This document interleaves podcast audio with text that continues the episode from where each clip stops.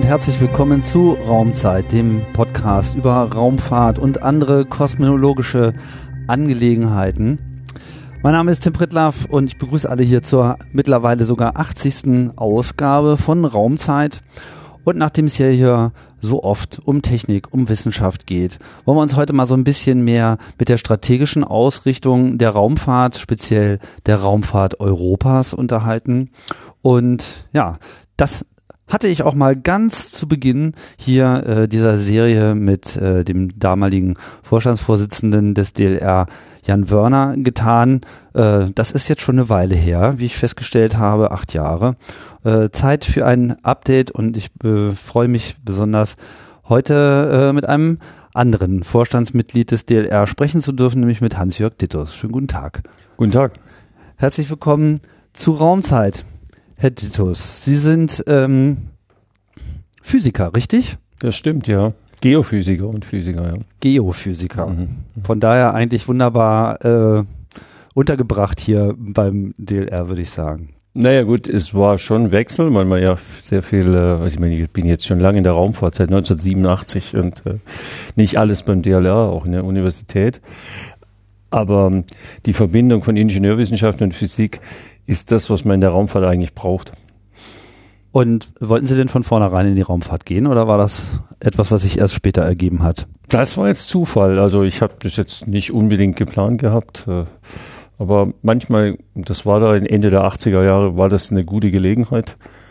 Und äh, ich habe mich dann entschlossen. Eigentlich dachte ich, das mache ich mal eine Weile, gucke mir das alles an. Dann gehe ich wieder zurück. Mittlerweile bin ich aber hängen geblieben. Jetzt sind es 22 Jahre, die ich in der Raumfahrt bin. 32 Jahre, sorry, 32 Jahre jetzt schon. Vergisst das dann immer. Und äh, was aber gut ist, wir, ich habe heute wieder vieles, was äh, mich im Laufe der Jahre eingeholt hat in der Physik, in der Geophysik auch, wenn Sie sich vorstellen, wenn wir heute auf planetare Missionen planen, das ist alles Geophysik, wie ich es mal kennengelernt habe früher und ist dann ganz spannend, ja. Auch mhm. die Erdbeobachtung ist meistens Geophysik in Reinkultur. Jetzt sind wir ja in Köln, aber Sie haben viel Ihrer Zeit in Bremen verbracht, an der Universität Bremen, wenn ich das richtig äh, sehe. Auch schon ähm, früh mit ja, den fundamentalen äh, Kräften zu tun gehabt. Unter anderem, äh, glaube ich, waren Sie auch mit dem Fallturm äh, beschäftigt. Das war mein erstes Projekt. Das habe ich bereits 1987 begonnen und damals, es äh, war ja noch volle Wendezeit, gab es eben viel Aufbruchstimmung und zusätzlich eine Aufbruchstimmung im damals etwas gebeutelten Bremen, das ja durch seine Werften pleiten äh, versucht hat, äh, dann auch äh, andere, an anderer Stelle Fuß zu fassen. Und die Universität, die damals in großem Aufbruch war, äh, hat mich überzeugt. Dann bin ich dann damals dahin gegangen. Und wir haben als eines der großen Projekte den Fallturm realisiert. Und ich hatte das Glück, dass ich dort gleich äh, Projektleiter wurde.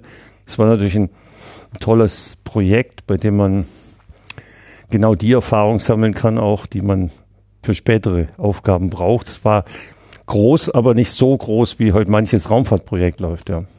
Ja, trotzdem ist ja dieses ganze Forschen in Schwerelosigkeit ein wichtiges äh, Thema. An der Stelle kann ich auch gleich nochmal an eine meiner längsten Sendungen hier bei Raumzeit äh, verweisen, wo ich mit ihrer Kollegin Ulrike Friedrich ausführlich mhm. über all die ganzen Aspekte äh, gesprochen hatte, kurz nachdem ich auch selber die Möglichkeit hatte, ähm, mit einer, mit der Kampagne mal mitzufliegen und das Ganze mitzubekommen. Die Faszination kann ich auf jeden Fall sehr gut nachvollziehen. Ja, aber letztlich hat es sie über Umwege ähm, zum DLR gebracht. Dort sind Sie jetzt seit 2011 im Vorstand, wenn ich das richtig sehe. Ja, Umwege waren es nicht. Also es ist natürlich ziemlich zielstrebig gewesen, weil klar war, dass wir in Bremen, ähm, wo ja sehr viele industrielle Aktivität ist, eben auch Großforschung brauchen. Es waren ja auch äh, Überlegungen, die strategisch über viele Jahre gelaufen sind und wir haben uns dann im Jahr 2005, 2006 entschlossen, den Vorstoß zu machen und dort eine Großforschungseinrichtung vorzuschlagen, das ja dann auch realisiert worden ist, relativ schnell 2006.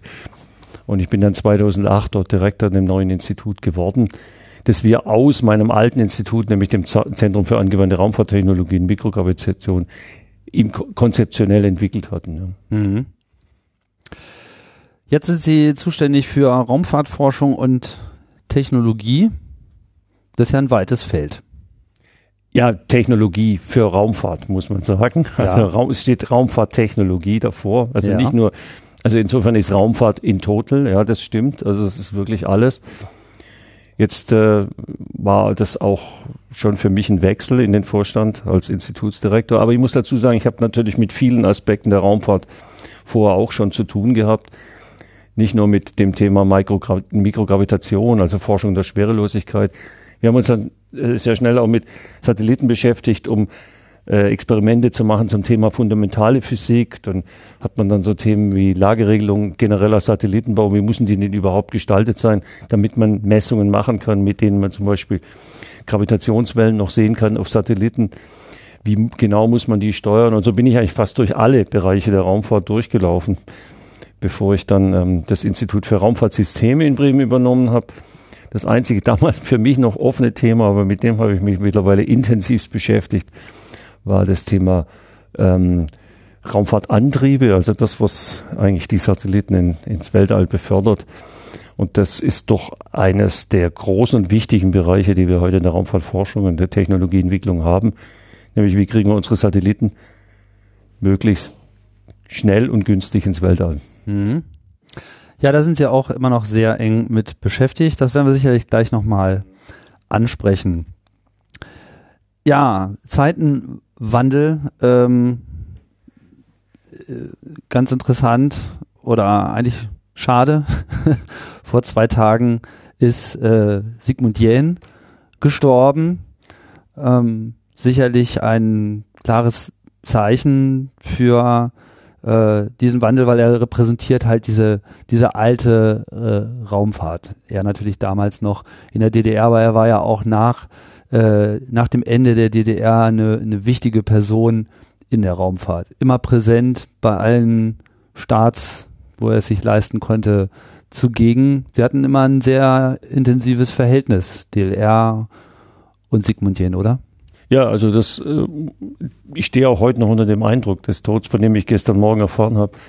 Ähm, das ist schon äh, eine traurige Geschichte. Ich habe ihn auch persönlich gut kennengelernt und äh, er war immer ein sehr optimistischer Mensch in Richtung Raumfahrt und auch sonst ein sehr angenehmer, bescheidener, sehr zielstrebig agierender Mensch und ich bin sehr traurig, dass äh, wir ihn nicht mehr haben. Also das war ein enges Verhältnis und äh, mit uns, mit dem Gesamt-DLR, aber ich habe ihn, wie gesagt, durch viele Gespräche auch kennengelernt, hat viel erzählt, viele lustige Dinge, viele wichtige Dinge und ich glaube, ich habe viel von ihm gelernt. Ich hatte auch die äh, Gelegenheit, hier eine Folge von Raumzeit mit ihm gemeinsam zu äh, machen. Ist schon eine Weile her, 2011 war das. Mhm. Aber mir ist auch aufgefallen, dass vieles von dem, worüber wir gesprochen haben, im Prinzip sehr gut in diese Sendung auch mhm. hinein äh, mündet, weil er sich ja auch sehr viel Gedanken darüber gemacht hat, wohin es sich eigentlich alles entwickeln sollte. Ja, das hat er, also ich, er war ja so ein Wandler zwischen den politischen Welten auch und hat das, glaube ich, gut transportiert.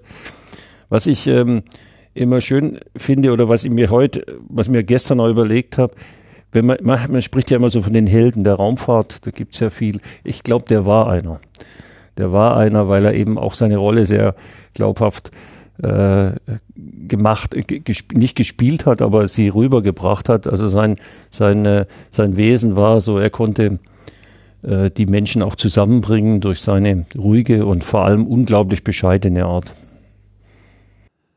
Ja, dann kommen wir doch mal zu dem, worüber ich heute eigentlich sprechen wollte. Und das Ganze ist so ein bisschen ausgelöst einfach durch diese vielen Änderungen, die sich eigentlich in der Raumfahrt in den letzten Jahren ergeben haben das Thema ist, nachdem es auch lange so ein bisschen gefühlt so ein Dornröschenschlaf äh, gelebt hat, jetzt so ein bisschen wieder neu entfacht, vor allem durch die Aktivitäten in äh, den USA, durch die Privatisierung der ähm, Raumfahrttechnologie durch Unternehmen wie SpaceX und vor allem, was uns ja auch bevorsteht, und damit würde ich vielleicht gerne mal einsteigen, ist das ja auch die internationale Raumstation, die ja im Prinzip so das Symbol äh, der Raumfahrt war, nachdem die Phase der äh, Mondfahrten beendet war, dass die ISS ja nun eigentlich nur noch wenige Jahre vor sich hat auf dem Papier.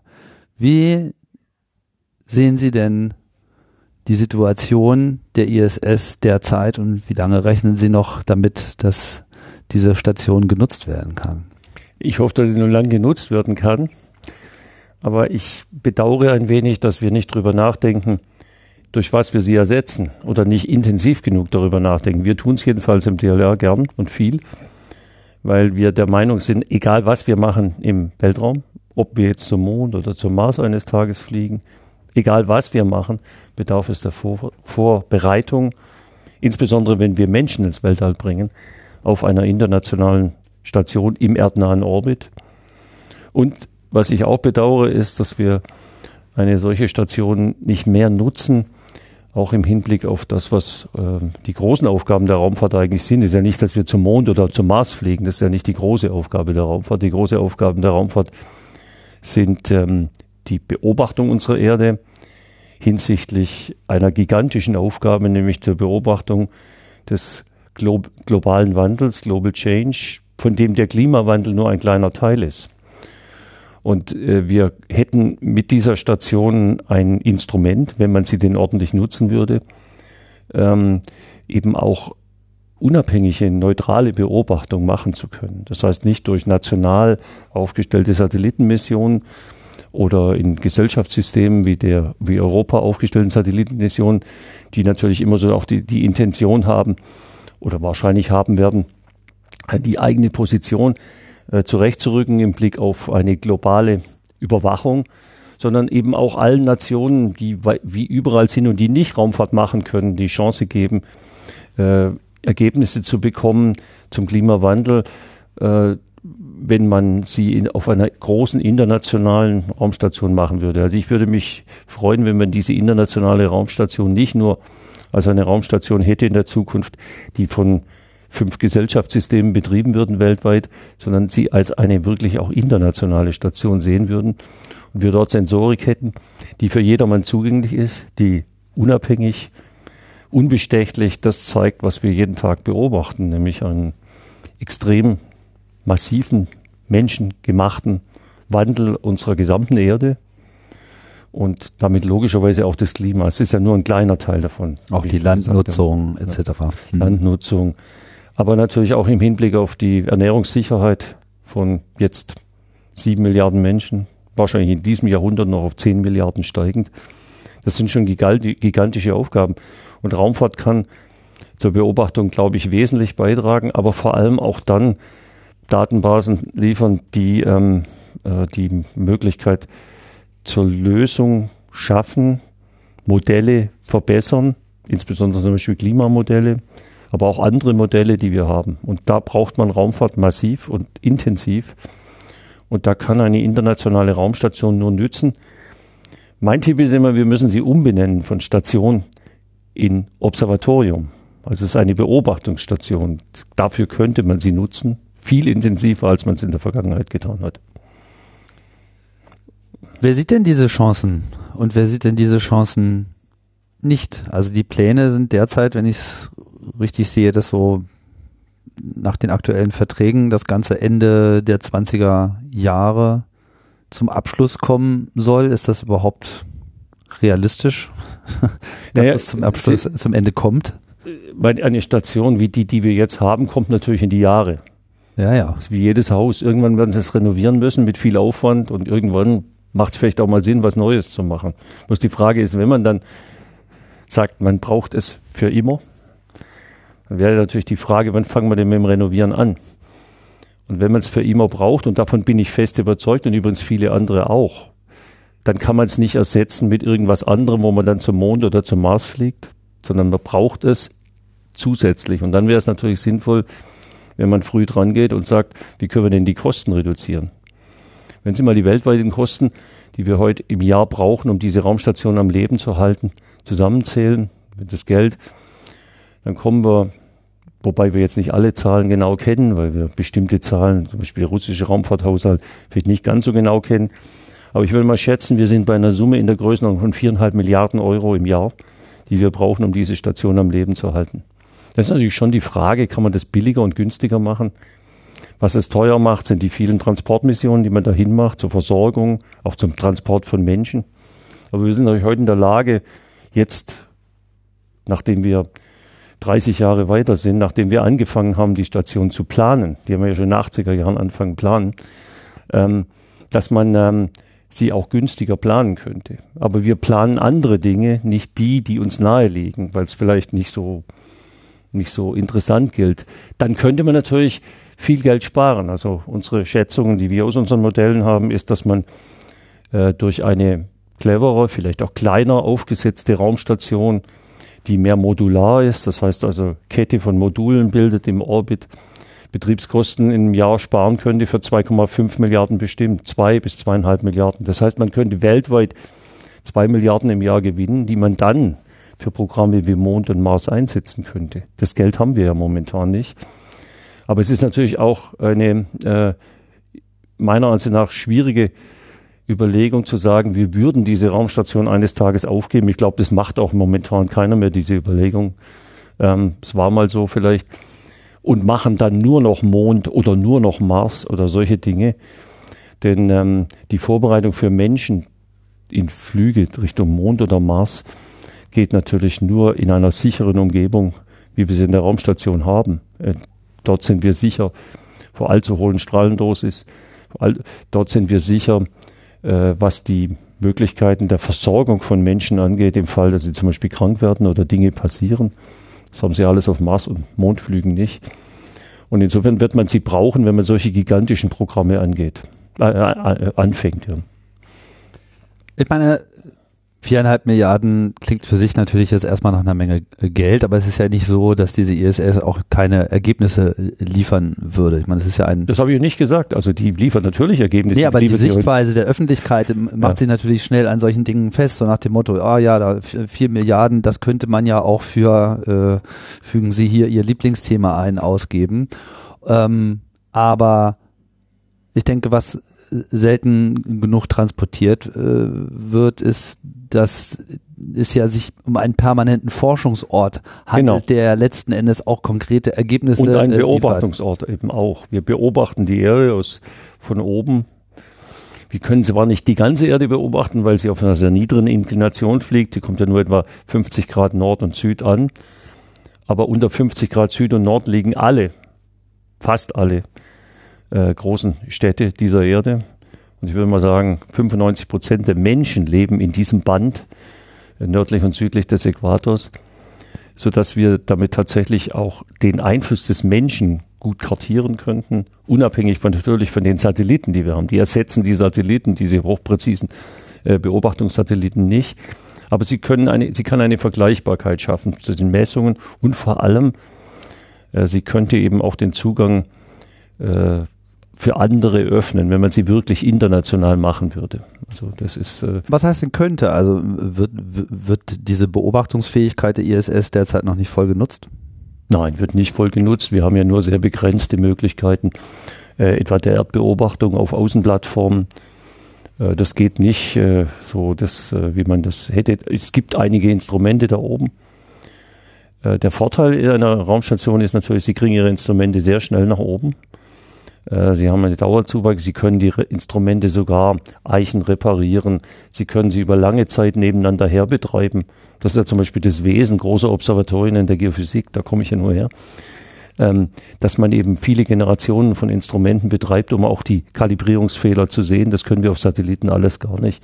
Also sie würde eine Reihe von Vorteilen bieten gegenüber einem Satellitenprogramm, wo sich permanent die Dinge ablösen. Satellit lässt sich nicht reparieren. Der ist irgendwann ausgedient und wird ersetzt durch was anderes und dann ist er meistens anders. Und die Anschlussmessungen sind auch ein gewisses Problem. Aber was natürlich noch viel entscheidender ist, Sie können ähm, die Instrumente, die Sie oben haben, äh, durch Wartung und Beobachtung ähm, über einen langen Zeitraum so einsetzen, dass Sie Beobachtungsreihen kriegen, die ungebrochen sind. Das schaffen sie auf Satelliten in der Regel nicht. Also hat viele Vorteile, ja. hätte. Aber immer nur in Ergänzung zu dem, was wir auf Erdbeobachtungssatelliten auch machen. Ich bin großer Fan dieser Raumstation, auch mit Menschen, denn die Menschen brauchen wir, damit wir diese Instrumente dort bedienen können. Und jetzt zu sagen, das Programm läuft irgendwann aus und manche sagen hoffentlich bald, dann haben wir ganz viel Geld frei für andere Sachen, ist ein Fehler. definitiv. Wir müssen solche Raumstationen oder eine zumindest international halten. Bloß unsere Meinung ist, dass wir sie nicht mehr so betreiben dürfen, wie wir es momentan betreiben, nämlich als großer Block, sondern eher in Modulen, die wie so eine Kette aufgereiht entlang eines Orbits fliegen, so dass man auch mal ein Modul rausnehmen kann, einen neuen reinbringen kann, dass man private und öffentliche Aktivitäten koppeln kann. Äh, das ist ja auch ein Problem, das wir auf der Raumstation haben, dass das nicht gar nicht so einfach ist, wie es immer klingt. Und ähm, dass man sowas wie Spa New Space Economy, die ja immer so groß gelobt wird, auch mal leben kann.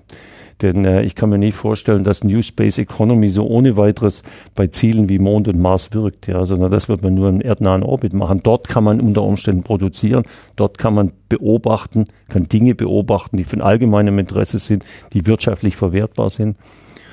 Und dort kann man Dinge ausprobieren, eben auch für die industriellen Einsätze, wie Produktion oder so. Verstehe ich das richtig? So eine Kette, reden wir von einem um Umbau oder einem, einem Neubau, um ein solches Konzept äh, verfolgen ja, beides, zu können? Beides. Wir haben natürlich viele Elemente, die kann man verwenden in so eine Konzeption. Da gibt es auch bei uns Studien, aber man wird auch den ein oder anderen Modul neu bauen müssen. Und das ist ja auch so ein bisschen ein Problem, das wir haben. Wir müssen eine Industrie auch beschäftigen. Das ist ja nicht so, momentan machen wir viel Planung auf Papier, wie es weitergeht. Und vieles wird in Studien umgesetzt. Aber was wir eigentlich brauchen, ist Hardware. Und zwar wird jetzt Hardware gebaut in Richtung Mond. Aber man könnte natürlich durchaus auch zum Beispiel Plattformen bauen, wo wir diese Erdbeobachtung in Zukunft äh, viel umfänglicher machen. Autonome Plattformen, die wir von einer Station aus warten. Ähm, also ein Netzwerk an, an ähm, Modulen, die wir um die Erde kreisen lassen, so dass man sie äh, wie so eine kleine Stadt äh, mit unterschiedlichen Häusern, die alle ihren Zweck haben, aufbaut, aber die Gemeinsamkeiten nutzt, nämlich zum Beispiel den Raumtransport oder die Logistik gemeinsam durchführt, dann können sie alles nebeneinander herführen, was wir momentan so gar nicht können. Das ist ja sehr schwierig, wie ich schon sagte, etwa Private einzubinden äh, in diese äh, staatlich finanzierten Einrichtungen. Das sind viele gesetzliche Regelungen äh, äh, zu beachten, äh, auch Sicherheitsregeln. Äh, das würden Private vielleicht manchmal ganz anders machen. Das sehen wir immer wieder, dass es nicht ganz so einfach ist. Und da kann man ja mal überlegen, ob man nicht ähm, äh, eine, ja, so ein Netzwerk an äh, Modulen im Orbit schafft, die ähm, zeitweilig zusammenhängen können, aber auch wieder entfernt werden können. Wir haben das Konzept sehr weitgehend bereits ausgearbeitet und diskutieren das mit vielen unserer Partner. Also es würde dann bedeuten, dass man quasi diesen Ort der Raumstation äh, nicht nur nutzt, um an die Raumstation selbst etwas äh, ranzubauen und zu erweitern, sondern gegebenenfalls auch in unmittelbarer Nähe äh, separat davon fliegende ja. Teile äh, noch in Betrieb nimmt, die aber dann auch davon profitieren, dass man eben mit diesen Versorgungsflügen, ja. die ohnehin stattfinden, auch diese Module mitversorgen mhm. könnte. Ja, wie so eine kleine Stadt, die man ja. dann hätte. Kleine, gut, ist natürlich sind nicht viele Module dieser Art. Aber man ist sehr viel flexibler, wenn man modular rangeht, weil man dann auch äh, schneller reagieren kann, wenn was veraltet oder wenn neue Ideen ausprobiert werden müssen. Momentan ist es ein schwieriger Akt, auf diese Raumstation zu kommen. Ist nicht einfach. Muss sich vorstellen, wir haben Vorläufe bei manchen Experimenten, die bis zu zehn Jahre dauern. Das ist nicht sehr flexibel. Und äh, viel Instrumentenbau läuft so, dass es ähm, schwierig anzupassen. Es sind viele Sicherheitsregeln zu beachten im unmittelbaren äh, Umfeld der Raumstation müssen ja Unfälle vermieden werden. Die würden ja das Leben der Astronauten da oben gefährden. Und manchmal wäre es einfacher, man hätte äh, Module, die eher unbemannt sind, die man nur ab und zu zum Warten anfliegt. Äh, das würde uns deutlich größere Flexibilität auf Dauer geben. Alles müsste geplant werden unter dem Gesichtspunkt, dass die Gesamtkosten im Betrieb sich wesentlich reduzieren. Das, glaube ich, kann man erreichen. Und dann hätte man auch viel mehr Geld frei für das, was man dann in ferner Zukunft oder in ganz naher Zukunft, wie viele hoffen, auf Mond und Mars machen.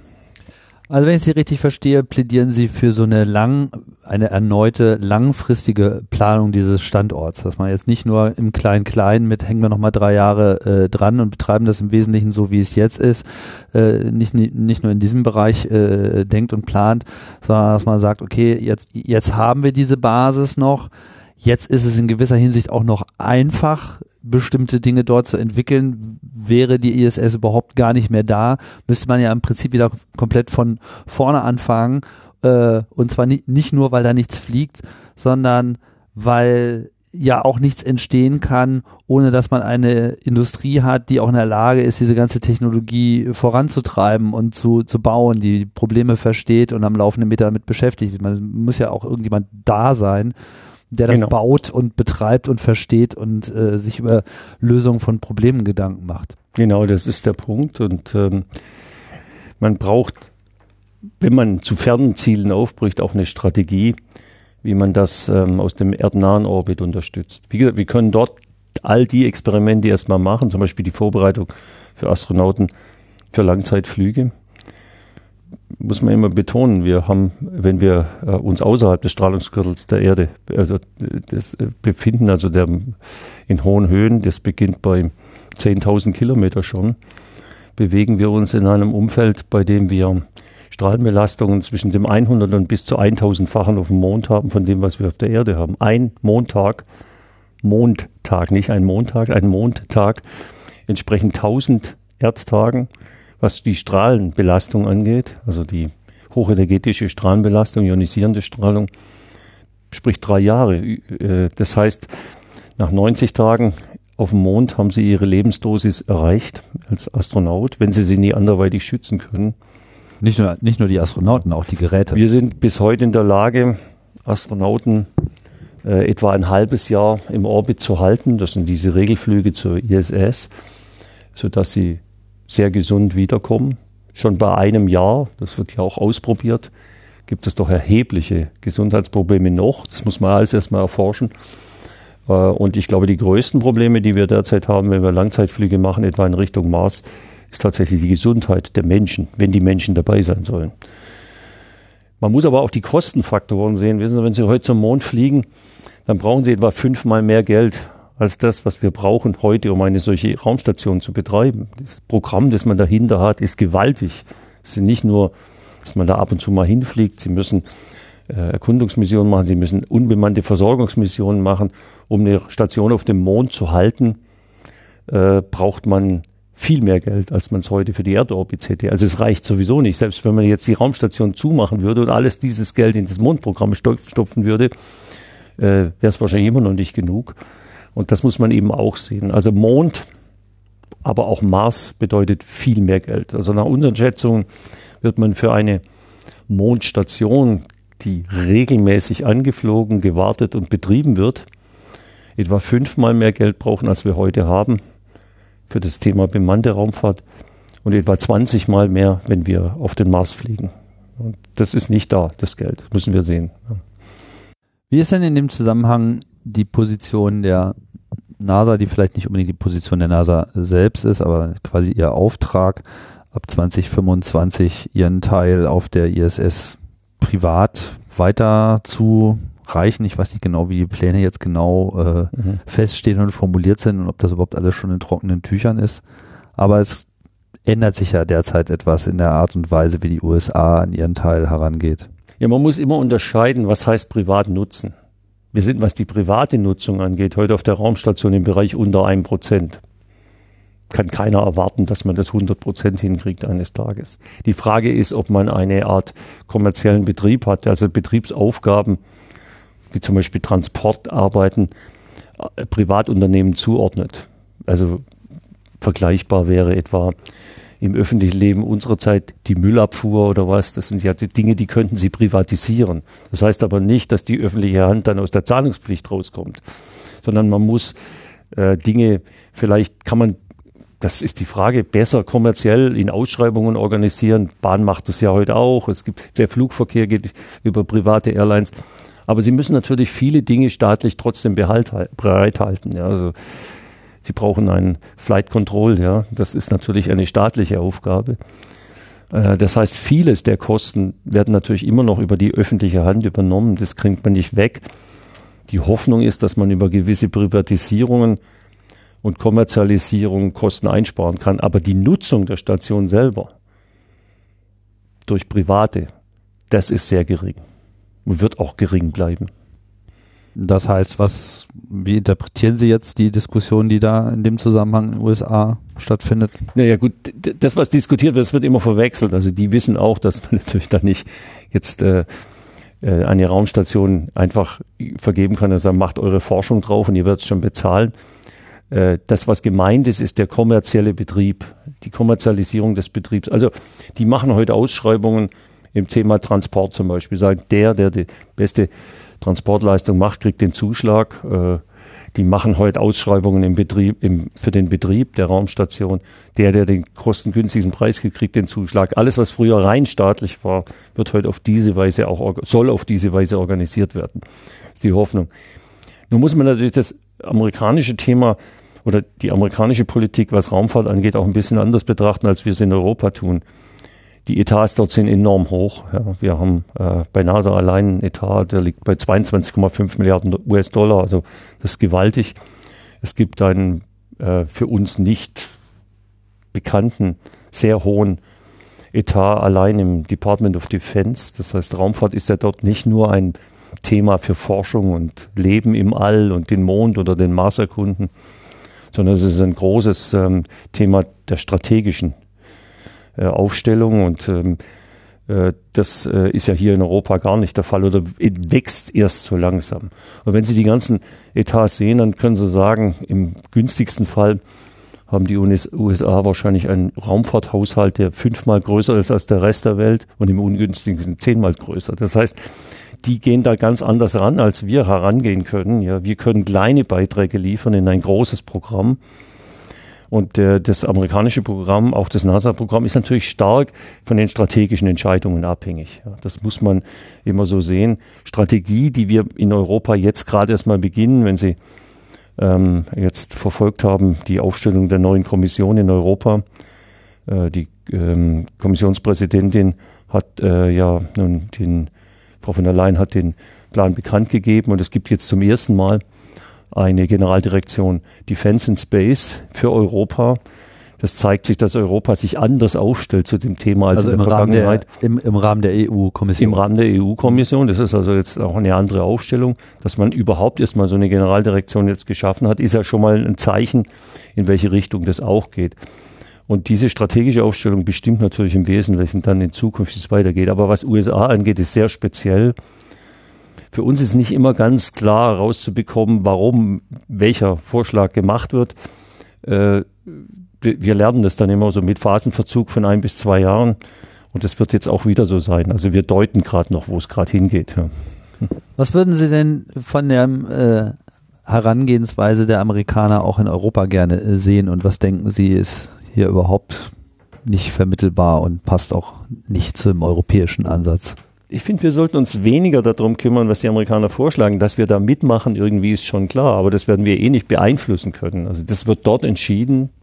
Es wird dort mit den Möglichkeiten, die sie haben, entschieden, mit den strategischen Überlegungen, auch in der Präsidialadministration. wir sollten in, Deu in, in, Deutschland, aber speziell natürlich, und das ist, wissen wir, eingebettet in ein europäisches Programm, ein eigenes europäisches Programm entwickeln, das wir dann versuchen einzuphasen. Aber zunächst mal uns selber darüber im Klaren zu sein, was wir wollen, ist, glaube ich, wichtig.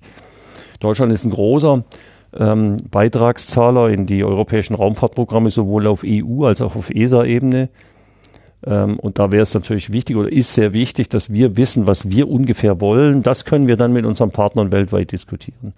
Aber es ist immer schwierig, wenn man sagt, man macht mit und ist dann komplett abhängig von dem, was woanders, ganz woanders entschieden wird. Und insofern plädiere ich immer dafür, dass wir ein starkes europäisches Programm aufstellen, ähm, bei dem wir auch viel auf Eigenständigkeit setzen. Ja, das geht nicht immer. Also wir können nicht allein zum Mars fliegen, wir können auch nie allein zum Mond fliegen. Aber wir können viele Dinge allein machen. Das machen wir ja auch und, äh, und dann andere dazu einladen, mitzumachen. Also Europa müsste meiner Ansicht nach sehr viel stärker eigenständig und auto, äh, äh, autonom vorgehen, im, gerade im Bereich Space, aber vielleicht kommt das ja in den nächsten Jahren.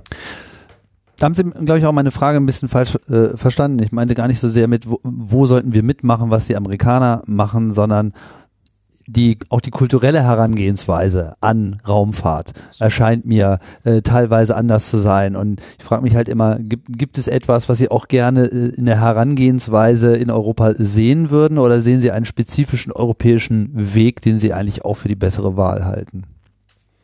Ja, Gut, also wir haben natürlich in Europa immer so eine etwas skeptische Herangehensweise und sowas. Uns fehlt manchmal so ein bisschen, wie soll ich sagen, dieses Begeisterungsmoment. Ähm, kommt vielleicht auch noch aus den ähm, Erfahrungen des Nachkriegsdeutschlands, äh, Kalter Krieg. Äh, da hat man Angst gehabt. Und natürlich ist das Teil, ist das große Raumfahrtprogramm, speziell auch das Apollo-Programm, eine Ausgeburt des Kalten Kriegszustands gewesen. Vielleicht verbinden immer noch viele Leute das damit. Heute sind wir ja wo ganz anders. Also heute betrachten wir äh, das Thema Raumfahrt schon als eine Gesellschaftsaufgabe, denn wir machen viele Dinge im Weltraum, die wir ohne Raumfahrt, äh, die wir ähm, machen, um einer Gesellschaft zu helfen. Äh, zum Beispiel Navigationsdienste, Wetterbeobachtungssatelliten, Erdbeobachtungssatelliten, Kommunikationsdienste jeder Art laufen heute breit gestreut in der Bevölkerung. Aber die Herangehensweise ist trotzdem hier in Europa, speziell auch hier in Deutschland, äh, sagen wir mal, sehr wirtschaftlich gedacht. Also man erwartet die Wirtschaftserfolge daraus. Das Begeisterungsmoment ist aber da. Wenn wir heute äh, Astronauten fliegen, dann ist das ein großes Thema in einer Öffentlichkeit, die das diskutiert. Aber man, anders als in anderen Staaten, in Frankreich sind in den USA, sehen wir immer nur diese spektakuläre Raumfahrt und verbinden sie mit viel Geld, was sie auch kostet. Aber es ist, wenn wir es genau nehmen, ein Bruchteil dessen, von dem, was wir an Raumfahrt machen, die wir wirklich brauchen. Ja. Und ähm, die machen wir, aber reden wenig drüber. Es gibt ja viele schon sehr kommerzielle Bereiche im Bereich Raumfahrt. Also wenn Sie etwa an die Kommunikation denken, die ist äh, komplett auf Raumfahrt angewiesen. Ja, wenn Sie äh, Fernsehübertragungen machen weltweit, dann ist das ein großes, großes Thema für die kommerziellen Dienste. Und ich glaube, es ist noch nicht so ganz klar vielen Menschen, dass das, was wir an Begeisterung machen und obendrauf setzen, nicht der eigentlich teure Teil ist, sondern eben der äh, das Add-on sozusagen. Das ist nur, nur der kleinere Teil. Also wir geben in Deutschland für bemannte Raumfahrt, das kann man ja auch mal sagen, mal gerade 130 Millionen Euro aus. Das ist nun wahrlich nicht viel. Nee. Ja. Wir geben in ganz Europa für das Thema bemannte Raumfahrt in ungefähr ein Euro pro Mensch aus. Ist auch nicht so viel. Mhm. Äh, das sind kleine Summen, aber die wirklich größeren Summen, die laufen in anderen Bereichen. Und die Begeisterung für sowas hängt natürlich stark davon ab, wie diese anderen Bereiche sind. Also äh, wenn, wenn Sie, wenn Sie äh, die Begeisterungsthemen haben, wie astronautische Raumfahrt oder eben Raumfahrt in die Tiefen unseres Weltraums, glauben die Leute uns das, aber die wahren Kosten, die entstehen ganz woanders und die sind auch notwendig. Die müssen, die wahren Ausgaben müssen wir tätigen. Das sind die Aufgaben, äh, die wir brauchen, um unsere Gesellschaft störungsfrei äh, durch die durch die schwierigen Randbedingungen zu bewegen. Sie brauchen heute ein Satellitennavigationssystem und das kostet sehr, sehr viel Geld. Ähm, jetzt allein für die nächste Funding-Periode sind äh, von äh, der EU rund 10 Milliarden Euro allein dafür vorgesehen. Dienste, die wir einfach täglich nutzen und gar nicht wissen, dass sie bezahlt werden. Ja. Also ich würde mir manchmal schon wünschen, dass äh, das ähnlich begeistert gesehen wird wie andere Technikbereiche. Ja, wenn ich so das Auto denke, ja, das wird also riesen messen, ob es zeitgemäß ist oder nicht, aber das gibt's halt schon. Äh, da gibt's große Technikbegeisterung. In der Raumfahrt gibt's sie nicht. Nicht so. Das kann man verbessern. Ähm, sehen wir ja jetzt auch in den USA. Also wenn sie dann Raketen haben, die plötzlich wieder zurückkommen, dann stehen Millionen auf der Straße und gucken sich das an. Also es hat schon einen hohen Begeisterungsgrad, dass es wecken kann. Aber ist natürlich auch schwierig für eine Raumfahrt, das darzustellen, denn ähm, wir sind in vielen Fällen weg von der Bildfläche. Also wenn Sie die Rakete gestartet haben, sehen Sie davon nie wieder was. Ja. Bloß noch, wenn Sie zufällig Fernsehkameras mitnehmen oder sowas, aber die meisten Satelliten, von denen sehen Sie vielleicht mal Bilder abends auf Meteosat oder sowas. Ja. Oder mal das eine oder andere Bild auf, in irgendeiner Zeitung zum Thema Erdbeobachtung. Dass die meisten dieser Informationen in Laboren dann weiterverarbeitet werden oder in in unseren Analytikzentren, das wissen natürlich viele nicht, aber die Raumfahrt an sich ist ein großer Wirtschaftszweig geworden, hat aber für viele keine unmittelbare, spürbare Auswirkung auf ihr tägliches Leben, obwohl es so ist. Ja. Ausnahmen bestätigen die Regel. Ich denke, die Rosetta-Mission hat da äh, auch gezeigt, dass, dass das mit der Begeisterung ja, ich gesagt, also das ist der Bereich, der immer sehr stark öffentlich begleitet wird. Aber wissen Sie, auch eine Rosetta-Mission ist ja ein relativ kleines Thema im Gesamtkontext Raumfahrt. Aber sie ist sehr, sehr, sehr, sagen wir mal, sehr auffällig, sehr äh, illustrativ. Sehr, das sind die Missionen, die am Ende begeistern. Das, das, das treibt alle hoch. Aber der wahre große Teil, 90 Prozent unserer Ausgaben tätigen wir heute in Bereichen. Das sind ähm, Serviceteile. Ja. Da machen wir Service, nichts anderes. Das ist ein bisschen unsexy. Nein, würde ich nicht sagen. Also, also auch, für, für die Beteiligten natürlich auf gar keinen Fall. Ne? Ich meine, wenn auch, Sie sagen, wir ist ganz interessant. Also mal höre ich ein, ein, ein, ein Wir als die Raumfahrtszene, ein mhm. Wir die Bevölkerung äh, heraus und natürlich ist das Verhältnis zwischen der Öffentlichkeit und den äh, Eingeweihten ähm, ein interessantes. Ich frage mich nur, wo steht die Politik in dem Moment, äh, auf welcher Seite? Weil die Erkenntnis darüber, wie wichtig die Raumfahrt ist, denke ich mal, äh, herrscht ja vor äh, in der Politik. Sicher, aber die, äh, die Politik steht da, wo wir sie haben wollen. Das sind, die, die Politik ist die Gesellschaft. Das sind wir, sind wir alle. Die Frage ist, wie kriegen wir solche Themen, die notwendig sind, auf die Agenda der Politik? Dass das Raumfahrtthema in Deutschland nicht unbedingt an Top-Priorität steht, ist klar. Aber es könnte helfen, ein an Top-Priorität stehendes Thema, nämlich zum Beispiel den Klimawandel, stark zu begleiten. So müssen wir es, glaube ich, sehen. Und dass wir sagen, ähm, wie, wie hängen wir das an die, an die großen Aufgaben, wie wir zu bewältigen haben. So in war, wie wir heute ähm, die Navigationsdienste wie selbstverständlich voraussetzen, als immer da und immer verfügbar, niemals gestört und so weiter, äh, damit wir unsere Autos durch den Verkehr fahren können. Oder so wie wir heute Telekommunikationsdienste als immer vorhanden sehen. Es wird erwartet, dass man natürlich selbstverständlich, äh, was immer auch weltweit passiert, in der gleichen Minute schon auf dem Bildschirm daheim haben kann. Und das geht nur, nach wie vor nur mit Satelliten. Ein Land, was mit dieser äh, Eigenmotivation offensichtlich kein Problem zu haben scheint, ist äh, China.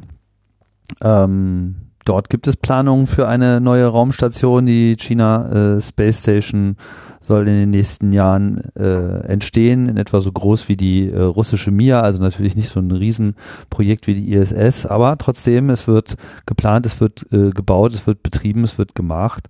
Andere Missionen gab es auch, auch zum Mond. Also im Prinzip gibt es derzeit irgendwie gar nichts wo, äh, in der Raumfahrt, wo die Chinesen nicht in irgendeiner Form versuchen, mindestens den Anschluss zu finden, wenn nicht äh, sogar auch eine technologische Führerschaft zu übernehmen.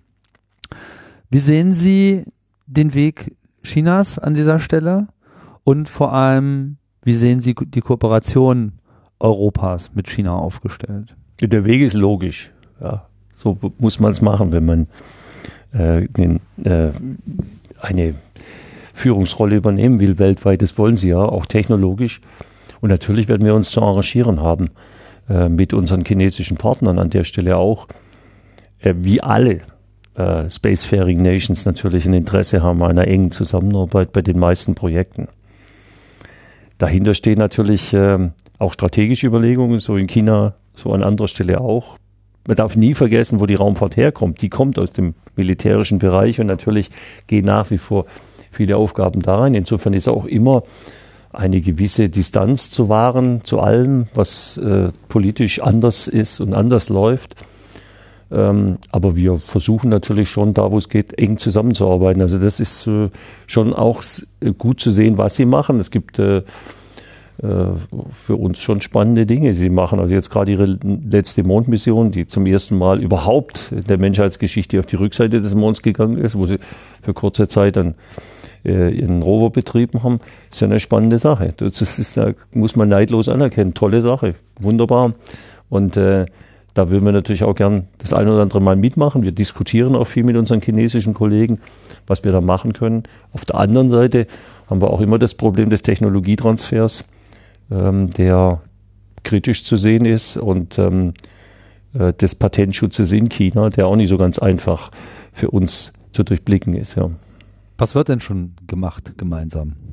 Ja, wir nehmen, jetzt haben wir gerade, diskutieren wir gerade über äh, Sample-Return-Missionen von ähm, oder zum Erkundungsmissionen zu Asteroiden.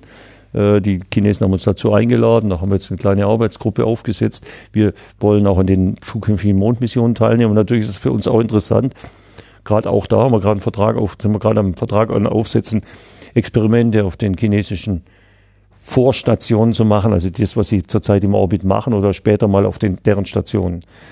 Da versuchen wir schon die Möglichkeiten zu nutzen, die sie uns bieten. Ja, und ich glaube, da können wir auch beide voneinander lernen. Die Astronautentrainings laufen ja zum Teil schon zusammen. Ja, muss man auch sehen. Also mhm. Also man denkt durchaus drüber nach, wie man die Leute irgendwann mal vielleicht in, in so ein gemeinsames Unterfangen bringen kann im erdnahen Orbit. Ja. Europäische Astronauten auf der chinesischen Raumstation, ist das eine Option? Ja, also zumindest lernen die Chinesisch, die Europäischen. Jetzt schon. Ja, also es gibt schon natürlich Überlegungen. Das Noch eine machen. Sprache. Es, ja, es gibt schon äh, Überlegungen, das zu machen. Das ist ja auch vernünftig. Ich meine, was äh, es, es macht ja keinen Sinn, dass man alles doppelt erfindet. Und was wir zusammen machen können, sollten wir zusammen machen. Dass immer auch eine gewisse Skepsis dabei ist, ist normal, denke ich. Das, ja, ja. aber äh, gerade jetzt erinnere ich mich wieder an das Gespräch mit Sigmund Jähn. Das ist so eine der Sachen, die er auch angemahnt hat. Und in gewisser Hinsicht finde ich, ist ja die Raumfahrt ohnehin auch äh, mal ganz unabhängig von dem, was getan wird, einfach auch so ein Prototyp einer globalen Verständigung. Nirgendwo ist mir das so stark aufgefallen mhm. wie im Gespräch mit Astronauten, ehemaligen Astronauten, aktuellen Astronauten, dass sie sich so vollkommen entkoppelt haben von diesem nationalstaatlichen Denken hin zu so einem globalen Kooperationsansatz, der einfach gar nicht mehr bereit ist, diese ähm, erdgebundene Diskussion zu führen. Ja gut, das haben wir natürlich jetzt nicht nur in der Raumfahrt. Das haben sie in der Sportszene, das haben sie in der Bergsteigerszene, das haben sie in vielen Stellen. Gut, aber beim Sport geht es darum, wer die Medaillen äh, wieder mit ja. nach Hause nimmt. Das ist ja also ich würde das jetzt nicht unbedingt als eine reine Raumfahrt, äh, ein eines Raumfahrtphänomen bezeichnen, aber das haben sie in vielen Technikbereichen auch, dass man eben sehr eng zusammenarbeitet. Wir sind nun mal sehr global mittlerweile aufgestellt. Wo wollen sie denn Grenzen ziehen? Ähm, wenn sie nicht so Nationalstaatsgrenzen sind ja auch manchmal sehr künstlich, das muss man ja auch mal ehrlicherweise sagen. Insofern ist es schon normal, aber es ist richtig, dass man gerade in so einem Bereich wie Raumfahrt sehr eng zusammenarbeiten muss, weil eben auch das Geld gar nicht da ist. Wer zum Mond will, muss es in einer weltweiten Kooperation machen. Sonst gibt es gar keine Chance. Dann hat man überhaupt keine Möglichkeit. Und äh, wie gesagt, auch eine internationale Raumstation ist eben ein internationales Unterfangen und ein Unterfangen, bei dem viele zusammenarbeiten müssen. Und ich kann mir gut aus vorstellen, ich war ja selber nie Astronaut, aber ich kann mir gut vorstellen, dass wenn man da oben so eine Schicksalsgemeinschaft bildet, dann sieht man das so. Und das ist ja logisch. Das würde jeder so machen, glaube ich. Wäre alles andere wäre verwunderlich. Das ist ähm, ähm, eine globale Geschichte, wenn man die Erde umkreist, versteht man die Erde als Globus, als eine Einheit. Ja. Schicksalsgemeinschaft Erde. Schicksalsgemeinschaft Erde. Und so ist es ja letztlich auch. Ich meine, egal was wir hier machen, alle jetzt über sieben Milliarden Menschen hängen daran, ob es uns gelingt, äh, diese Herausforderung globaler Wandel so anzugehen, dass wir am Ende dieses Jahrhunderts äh, alle Menschen, die auf dieser Erde leben, zumindest vernünftig ernähren können sie dich in Kriegen haben und vor allem auch unter lebenswerten Bedingungen noch haben. Und ich glaube, das ist zum ersten Mal jetzt erkannt worden äh, in, in der Generation, dass man eine gemeinschaftliche Menschheitsaufgabe vor sich hat. Und die Raumfahrt hat zumindest einen kleinen Teil dazu beigetragen, indem sie nämlich den Globalblick geöffnet hat. Wir würden heute viele Teile unserer Erde wahrscheinlich nicht so gut kennen, lang nicht so gut kennen, wenn es nicht Erdbeobachtung von Satelliten gäbe, wo wir genau sehen, was eigentlich passiert, zum Beispiel in den Polarregionen, was ändert unser Leben in der Zukunft. Das bildet sich ab und wir können heute praktisch jeden Fleck der Erde perfekt einsehen und können sehen, was dort passiert und wie uns das beeinflussen wird. Das hatten die Menschen vor 300 Jahren nicht. Die hatten ihre Welt und andere hatten ihre Welt. Und die, die globalen Zusammenhänge waren lang nicht klar. Die sehen wir heute wunderbar. Und das gibt uns eine Chance, die wir hoffentlich auch nutzen. Jetzt ähm, wollte noch mal kurz auf diese neue Ausrichtung auch durch die Privatisierung der Raumfahrt ähm, kurz eingehen. Europa hat ja eigentlich eines der erfolgreichsten Ra Raketenprogramme der letzten Jahrzehnte äh, gefahren mit äh, Arianespace und insbesondere dem Standort Kourou, der im Prinzip eigentlich so der beste Standort ist, den man eigentlich für einen Raketenstart so haben kann. Und man hat sich eben auch lange Zeit damit äh, schmücken können, dass man die im Prinzip auch so die fehlerfreiste äh, Serie von Raketenstarts hingelegt hat.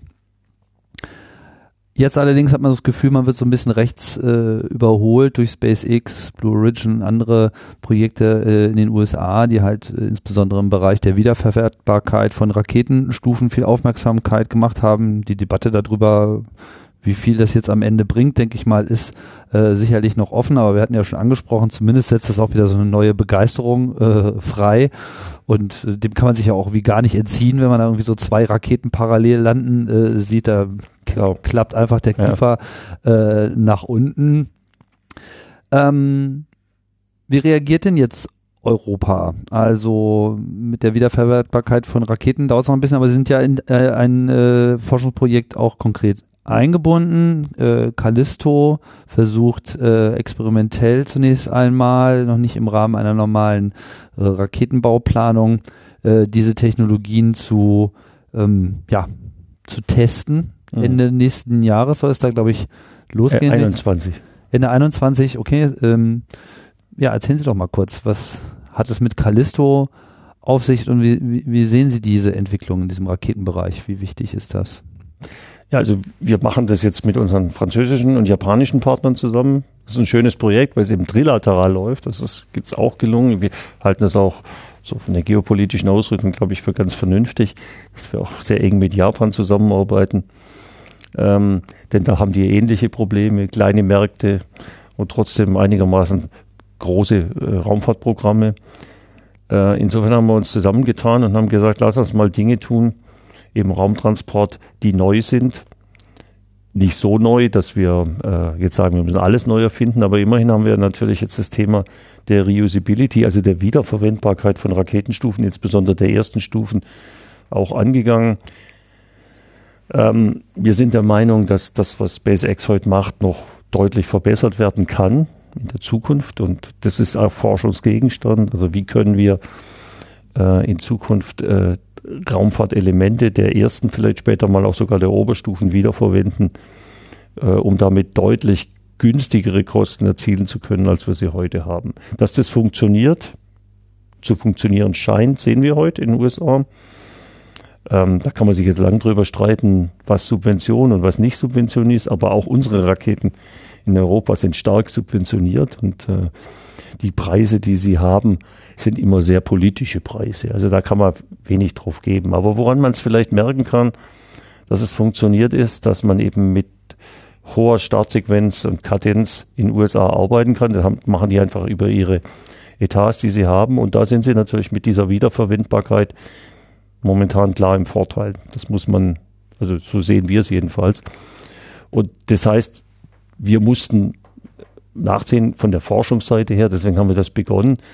Das Projekt Callisto zielt zunächst mal darauf ab, überhaupt so ein Return-Thema anzugehen, wie es eben SpaceX gemacht hat. Das sind senkrecht startende Raketen, die auch in die, die Unterstufen werden auch senkrecht wieder landen. Wir haben das relativ klein begonnen mit den bescheidenen Mitteln, die wir haben. Aber das Projekt muss man sehen, ist ja vom nationalen Level derzeit in Frankreich das größte Projekt, das im, Raum, im, im Bereich Raumfahrtforschung gefahren wird. Größer als Ariane 6.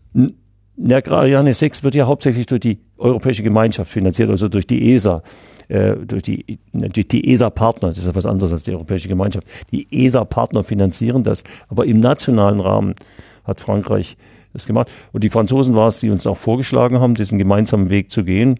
Wir halten den für sinnvoll. Und wir halten ihn vor allem sinnvoll, für sinnvoll zu gehen zusammen mit unseren japanischen Partnern, die, wie gesagt, ganz ähnliche geopolitische Ideen auch entwickelt haben. Und da werden wir es zunächst mal darauf ablegen, dass wir überhaupt äh, Stufen wieder senkrecht landen und vorstarten können. Im Gegensatz zu den Franzosen, die sehr stark auf dieses senkrechte Starten und Landen setzen, setzen wir aber auch auf horizontale Techniken. Das heißt, es wird äh, wir sind darauf aus, äh, sehr stark geflügelte Unterstufen zu entwickeln, die eigenständig sogar wieder zurückkehren können. Deswegen haben wir zum Beispiel noch ein zweites großes Projekt, das nennen wir Reflex, Return äh, Flight ähm, äh, Experimental Stadium.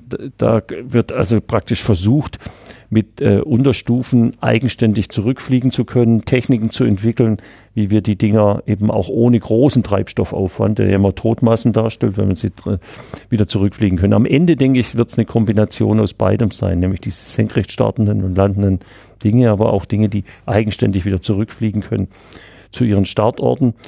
Ähm, wir testen dabei sehr viel und deswegen haben wir jetzt eben große Teile unseres gesamten Raumtransportprogramms auf diese RLV, Reusable Launch Vehicle Technologien verlegt und ähm, denken, dass man da schon ähm, Erfolg haben wird in der Zukunft. Und Callisto ist jetzt eben das, das große Vorzeigeprojekt auch im europäischen Rahmen. Es war jetzt nicht auf der ESA-Agenda, aber es ist zumindest in, in, den beiden großen Ländern Frankreich und Deutschland jeweils in den nationalen ähm, Forschungsprogrammen fest verankert. Welchen, welchen Teil übernimmt da äh, das, das DLR konkret? Also ich meine, Ariane Espace ist ja im Wesentlichen französisches äh, Projekt. Also es gibt natürlich mhm. auch mhm. schon immer hier die Aktivitäten. Ich glaube, im Standort Lampertshausen werden die äh, Triebwerke getestet, mitentwickelt. Bei diesem Callisto und Reflex-Projekt das Callisto-Projekt stützt sich auf ein japanisches Triebwerk, das dort entwickelt worden ist ja. und auch ein Triebwerk, das eben, was sie brauchen, stark drosselbar ist. Das heißt, für den Rückflug müssen sie es enorm drosseln können und das hat, äh, da stützen wir uns auf eine, auf eine japanische Technik. Äh, in der Frage Flug, äh, der Starteigenschaften stützen wir uns auf die Erfahrungen, die Frankreich hat. wir werden das Ganze ja von Kourou aus starten, aller Voraussicht nach. Ähm, wir teilen uns viele Aufgaben. Wir machen zum Beispiel die großen Tanks die Wasserstofftanks. Wir machen ähm, äh, auch die Landebeine, diese ausklappbaren Landebeine in der mhm. Rakete. Wir ähm, berechnen die, ähm, die, die Wärmeabgasstrahlen. Sie müssen sich vorstellen, wenn in der Rakete landet, ist es anders als beim Starten. Der Strahl geht nicht nach unten weg, sondern schlägt äh, der praktisch landenden Rakete entgegen. Damit treten enorme Hitzelasten auf, etwa bei, bei den landenden äh, Stufen. Äh, wir machen zum Beispiel aber auch getrennte Entwicklungen der Lageregelungssysteme und der Rückführungssysteme, also der Steuerung der Systeme, um eben unabhängig beurteilen zu können. Die werden wir nebeneinander her betreiben, also in unterschiedlichen Flügen natürlich, aber testen äh, äh, gegen unsere französischen Kollegen. Äh, haben die Japaner und, und wir haben auch gesagt, wir machen unabhängige äh, Kontrollsysteme und vergleichen die dann äh, hinsichtlich ihrer Performance.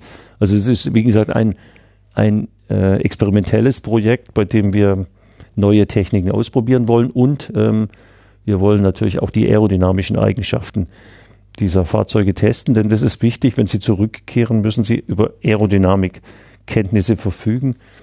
Äh, sie landen ja äh, durch die Luft kommend wieder auf der Erde. Und so, so haben wir uns das jetzt in einem umfangreichen Katalog in einer entsprechenden Arbeitsteilung aufgeteilt. Sehr kompliziertes äh, Aufteilung, aber die funktioniert ganz gut. Die Teams arbeiten sehr intensiv jetzt dran und ich hoffe, dass wir jetzt Ende des Jahres äh, dann äh, die Phasen CD, also die eigentlichen Fertigungsphasen, endgültig freigeben können. Ja. Wenn man davon ausgeht, dass das alles ganz toll äh, funktioniert, hat man vielleicht so 22, 23 irgendwie so die Technik beisammen, bis das dann noch in eine. Das dauert länger. Das sind ja erste. War zu optimistisch schon. Naja, ich meine, dann dauert es noch länger, bis das dann irgendwann mal in irgendeine künftige Ariane 7 oder 8 eingebaut äh, werden kann. Also wie realistisch ist das, dass das irgendwann auch mal konkret zum Einsatz kommen kann? Also wenn Sie mich jetzt persönlich fragen, geht's ja gar nicht anders. Ja. Also die nächste Ariane muss äh, Elemente dieser Art haben. Das geht gar nicht anders, weil äh, wir sehen ja, es ist die Technik, die eben die Preise tatsächlich auch senkt. Jedenfalls nach dem, was ich glaube. Klar können Sie immer anders auch rechnen. Aber das, was wir sehen, es wird nicht anders gehen. Also man muss sich sowieso mit der Frage auseinandersetzen, äh, wie man eine Raketen, wie man Raketenstufen rückkehrfähig und wiederverwendbar baut. Ähm, das sind viele Fragen, die damit parallel zu beantworten sind. Ja, wir, Sie wissen wahrscheinlich, dass wir äh, zwar in Europa und äh, da wirklich an vorderster Front Wasserstofftechnologie entwickelt haben. Das heißt, die großen Triebwerke, die wir heute betreiben, laufen alle auf Wasserstoffbasis. Wasserstoff, Sauerstoffverbrennung ist die effektivste Form chemischen Antriebs. Aber sie hat eben Nachteile. Wenn Sie sie wiederverwenden wollen, haben Sie ähm, die Versprödung durch den Wasserstoff. Das heißt, Triebwerke können nur eine begrenzte Zeit wiederverwendet werden. Und wenn man dann in höhere Bereiche kommt, äh, SpaceX strebt jetzt bis zu zehnfache Wiederverwendung an, dann wird es für eine Wasserstoffverbrennung schon kritisch.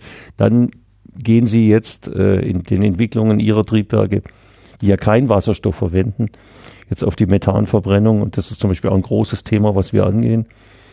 Also es sind viele Dinge, die man parallel angehen will und die wahrscheinlich den Raumtransport in den nächsten Jahren stark verändern werden, dahingehend, dass es eine ganze Variabilität in einem Übergangsbereich gibt von Raumfahrzeugen, äh, wo man das alles ausprobieren wird und auch schauen wird, wie man die Kosten tatsächlich senken kann. Denn ohne Kostensenkung wird es immer schwieriger, eine ähm, kompetitive Raumfahrt betreiben zu können. Das ist, glaube ich, allen klar.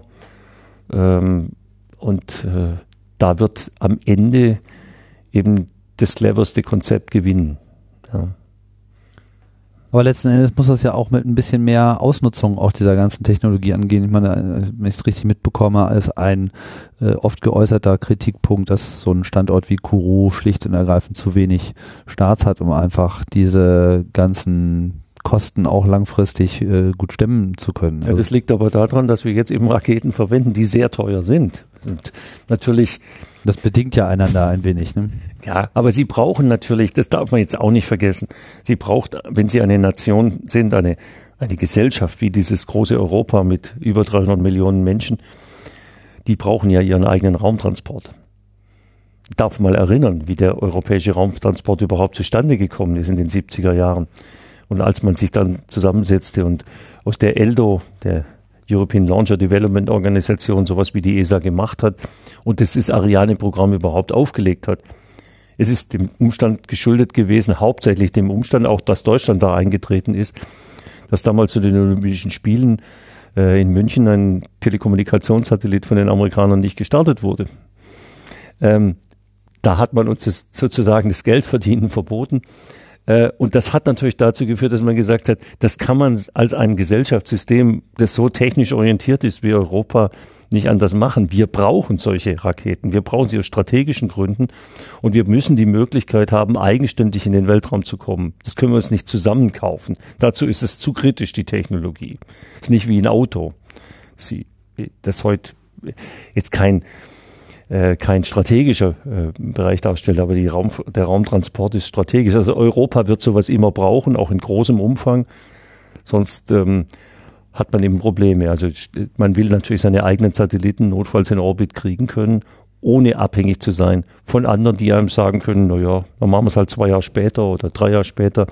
Wir brauchen ein Satellitennavigationssystem, unabhängig von dem, äh, von denen, die woanders existieren, denn das sind auch strategische Werte, die wir haben.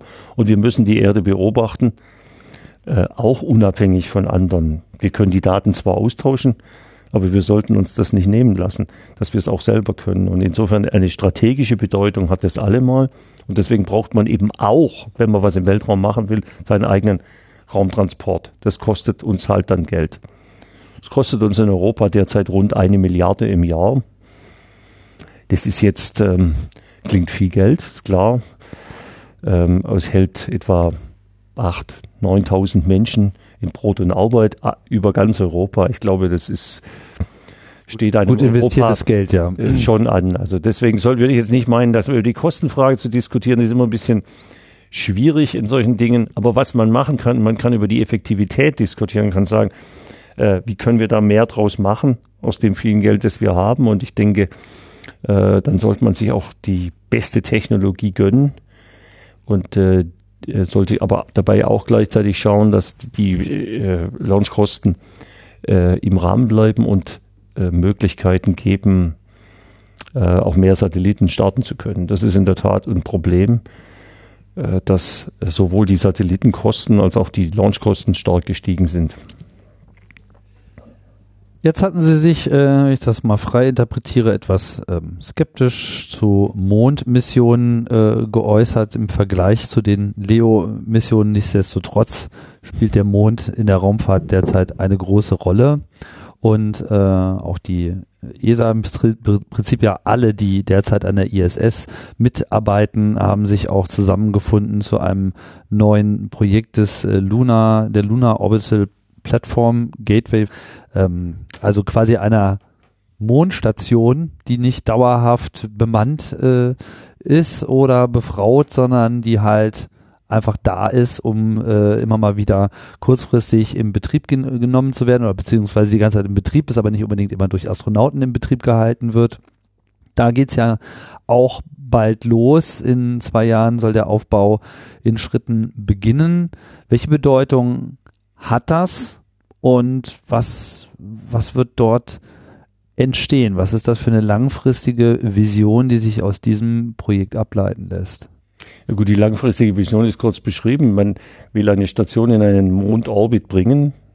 Das ist der sogenannte Lunar Gateway, äh, bei dem man eine Station hat, die den, nicht die Erde, sondern in dem Fall tatsächlich den Mond langfristig umkreist, von der man dann aus gelegentlich auch auf die Mondoberfläche absteigen kann. Wie oft, das wird sich dann zeigen. Ähm, ja gut, aber das, ist ja kein Selbstzweck. Also was, was Naja, das hat, ja gut, das ist, das ist zunächst mal ein großes Forschungsprogramm, ja, okay. würde ich mal sagen. Mhm. Ich meine, gut. Jetzt kann man sich natürlich darüber streiten, ob das ähm, äh, nicht auch anders machbar ist. Da bin ich durchaus der Meinung, bräuchte man nicht unbedingt Lunar Gateway, aber es gibt halt viele, die sagen, ja, dann können wir schnell auf jeden Punkt der Erde. Wir hätten auch eine gewisse Sicherheit für Astronauten, die sich auf dem Mond aufhalten. Wenn sie dann äh, in Not kommen, dann sind sie zumindest in einer Mondumlaufbahn sicherer. Aber wir müssen natürlich die Zeitspannen sehen, in denen sich sowas aufbaut. Ähm, äh, ja, das ist also mal ganz kurz der Rahmen, in dem wir uns da bewegen. Mhm. Es ist in vorrangig natürlich ein Forschungsprogramm. Ja, es geht darum, den Mond als den uns nächsten Himmelskörper besser untersuchen zu können. Als Geophysiker muss ich sagen, tolle Sache. Ja, das ist natürlich das, was ich mir wünsche. Mhm. Äh, denn der Mond ist, äh, obwohl wir äh, 1969 zum ersten Mal äh, die Amerikaner dort gelandet sind, eigentlich immer noch ein Objekt, das wir nicht so gut kennen, wie wir es glauben kennen zu können oder vielleicht glauben, dass wir es kennen. Den Mars kennen wir deutlich besser mittlerweile ähm, als den Mond. Äh, der Mond ist schon ein interessantes Objekt in der Untersuchung. Ähm, jetzt ist natürlich die Frage, wie groß ist der Aufwand, der dafür, ist das gerechtfertigt, ist das alles möglich, in welchen Zeitschienen denken und arbeiten wir da? Und da habe ich halt so meine Befürchtungen, weil wir halt relativ wenig Geld dafür haben. Also für dieses gewaltige Unterfangen haben wir gerade in Europa eigentlich kaum Geld. Ja, wir diskutieren ein sehr kleines Programm äh, zum Thema Exploration. Dazu gehört dieses Mondthema ja auch, unter anderem auch die, die Raumstation. Das sind mal gerade 600 Millionen im Jahr. Da ist die Raumstation rauszufinanzieren. Da ist das zu finanzieren, was wir auf dem Mond machen wollen in Zukunft. Und dieses Programm umfasst ja nicht nur den Mond, sondern es geht auch darum, wie man dann da vielleicht eines Tages auch mal in Richtung Mars aufbrechen kann. Das Entscheidende bei all diesen Programmen ist, und das muss ich immer sagen, ist, wie, wie kritisch finanziert man es? Wenn man es unterkritisch finanziert, wird es eine never-ending Story. Ich vergleiche es mal, wenn Sie jetzt vom großen Haus träumen und Ihr Einkommen ist klein und Sie beschließen sich jede Woche einen Stein zu kaufen für Ihr neues Haus, dann wird es in diesem Leben nichts. Und das ist sinnlos, das Programm. Für Sie persönlich, es sei denn, Sie haben da äh, irgendwelche anderen Ideen dabei. Das heißt, Sie brauchen, wenn Sie ein bestimmtes Projekt machen, immer auch eine kritische Finanzierung, dass Sie es in überschaubaren Zeiträumen hinbekommen. Und die Frage ist einfach, wie groß müssen die überschaubaren Zeiträume sein? Sind es 100 Jahre? Sind es 50 Jahre? Sind es 20 Jahre oder nur 10 Jahre? Und ein bisschen unfair in der Debatte derzeit finde ich, dass über diese Zeitschienen sehr unklar geredet wird. Nach außen hin wird der Eindruck erweckt, als ob das alles innerhalb der zehn Jahre möglich ist. Jetzt will ich Ihnen mal ein Beispiel geben. Wenn wir heute an den Mond denken und vergleichen, was in den Jahren 1961 bis 1969 an Aufwendungen in den USA aufgebracht worden sind, um auf den Mond tatsächlich in einer einzigen Dekade zu kommen, dann war das etwa 5% des gesamten US-Haushalts, der dafür verwendet worden ist. Heute verwenden die USA mal gerade 0,5%, also zehnmal weniger Geld dafür. Und in Europa ist es noch geringer. Wenn wir mit den Geldbeträgen, die wir heute haben in der Raumfahrt, damals unter den Bedingungen 1961 die Idee gehabt hätten, zum Mond zu kommen, da wären wir jetzt noch nicht dort. 50 Jahre. Und ähm, das heißt, äh, man muss auch die Budgets sehen, die man hat und die realistische, das realistische Handeln dahinter organisieren. Man kann nicht sagen, äh, man hat, äh, man wird schon mal irgendwann fertig werden. Das geht nicht. Das ist, man muss auch wissen, in welchen Zeitschienen man denken kann. Und die Gelder, die wir momentan haben, nämlich jene 600 Millionen, wo die Raumstation schon mit dabei ist, also 300 Millionen würde ich mal sagen, die Hälfte davon, die wir wirklich an Geld haben, um auf den Mond zu kommen pro Jahr, reicht natürlich bei weitem nicht für Europa, um eine bedeutende Rolle bei dem Programm spielen zu können. Da muss viel mehr Geld, müsste viel mehr Geld kommen. Das muss man wissen. Das wissen natürlich auch diejenigen, die das entscheiden. Aber in der Öffentlichkeit wird oft so der Eindruck erweckt, als ob das jetzt schon in den nächsten Jahren mal irgendwie passiert. Also es ist schon ein bisschen enttäuschend, wenn man das so sieht. Und da bitte ich immer auch um Vorsicht. Also das ist, wir müssen sehen, wie viel Geld wir da reinstecken. Dann können wir Ihnen ungefähr sagen, wie lange das dauern wird. Wenn wir sagen, das ist eine Aufgabe, die sich für die nächsten, übernächste und vielleicht die danach folgende Generation unserer Urenkel auch noch lohnt, dann würde ich sagen, okay, dann fangen wir es halt an. Aber da müssen wir uns darüber im Klaren sein, dass wir äh, das nur anfangen. Ja. Dann lassen wir doch das Geld mal kurz aus der Diskussion äh, raus und zeigen wir einfach mal, was, was möglich sein könnte, auch mit einer solchen Plattform, selbst wenn man sie jetzt als technische Lösung kritisch sieht. Wenn das Ding da ist, was würde sich denn damit realisieren lassen? Also was jetzt auch wirklich für Be Begeisterungsströme und Konfettiparaden eignen würde. ja gut, also erstmal könnten wir damit natürlich den Mond in exzellenter Weise untersuchen. Wir würden viel mehr verstehen. Der Mond ist ja in vielerlei Hinsicht noch ein Rätsel für uns. Er hat Besonderheiten, die wir noch nicht verstanden haben. Auch die Herkunft des Mondes ist nicht klar. Wir wissen nicht, es ist mal, es ist ein sozusagen ein Stück, das rausgeschlagen worden ist aus der Erde, eines in den frühen Entstehungsphasen oder hat das, ist es eingefangenes Objekt. Da gibt es viele Theorien drüber. Aber die Zusammenhänge zwischen Erde und Mond ähm, sind schon wesentlich in der Bedeutung, im Verständnis unseres Erdsystems. Und der Mond ist natürlich auch ein wunderbares Archiv einer alten Erde. Also das, was wir auf dem Mond sehen, so könnten wir uns vielleicht vorstellen, wie unsere Erde mal ausgesehen hat, was die Gesteinszusammensetzung angeht.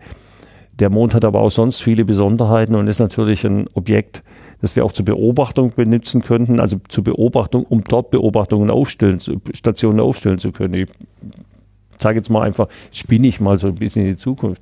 Stellen Sie ein astronomisches Observatorium auf dem Mond auf, können Sie ohne störenden Einfluss der äh, Erdatmosphäre oder einer Atmosphäre beobachten. Sie können ganz anders dort messen. Und ähm, sie haben viel, viel mehr Möglichkeiten in, der, in dem Zusammenspiel zwischen Erde und Mond, äh, zum Beispiel im Aufbau großer Teleskope, über das, was wir Very Long ähm, Baseline Interferometrie rechnen, also wo sie zum Beispiel Beobachtungsstationen auf Mond und Erde zusammenschalten, um gigantische Teleskope zu entwickeln, damit wir unsere Sterne beobachten zu können. Der Mond bietet uns wissenschaftlich ungeheure viele Möglichkeiten. Das muss man sagen.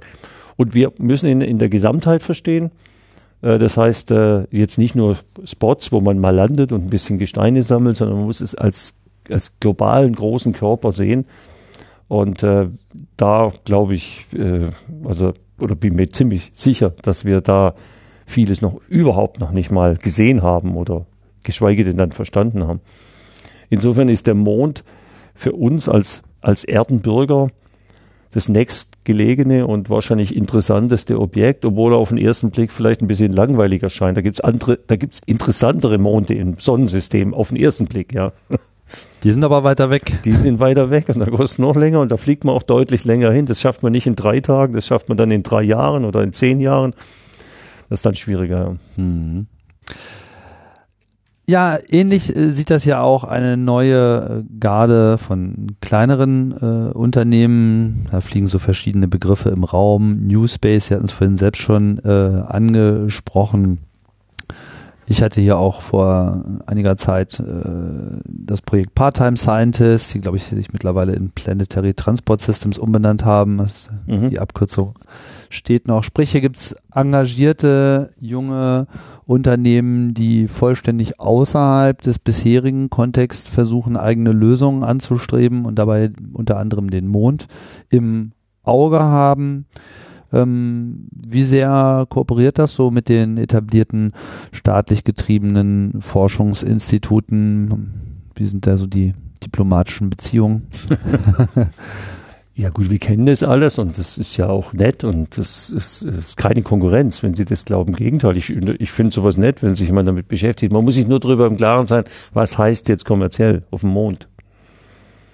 Ist das Ziel, äh, dort irgendwelche äh, kommerziellen Aktivitäten zu entfalten?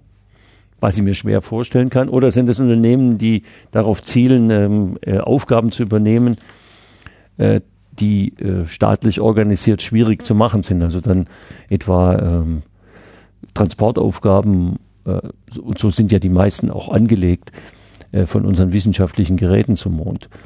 Äh, insofern ist interessant, was gemacht wird. Äh, wo wir können, unterstützen wir das auch.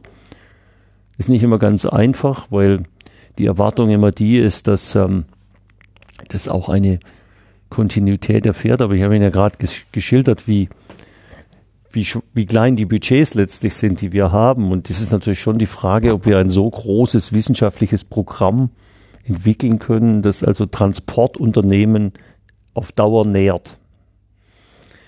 Ähm, wenn Sie es äh, so machen, wie SpaceX macht, SpaceX hat ja damit begonnen, dass sie gesagt haben, wir fliegen eines Tages viele, viele Menschen zum, zum Mond und äh, dann haben sie gesagt, das machen wir nicht nur im ganz kleinen Stil, sondern wir fliegen gleich 10.000 zum Mond eines Tages und dann denken sie ins nächste Jahrhundert, in die nächsten Jahrhunderte hinein.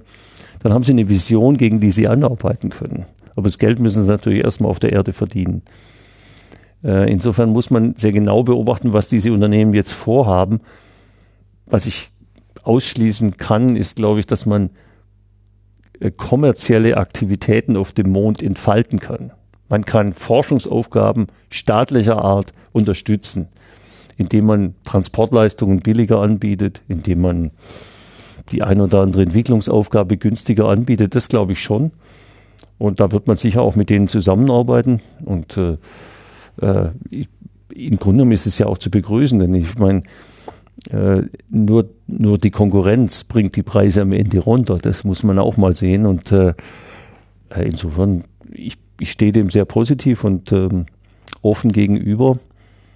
Äh, ist nicht immer ganz einfach für uns, äh, jetzt in das ein oder andere Thema hineinzuspringen. Wir müssen ja auch offen agieren. Es gibt viele am Markt, die was machen wollen.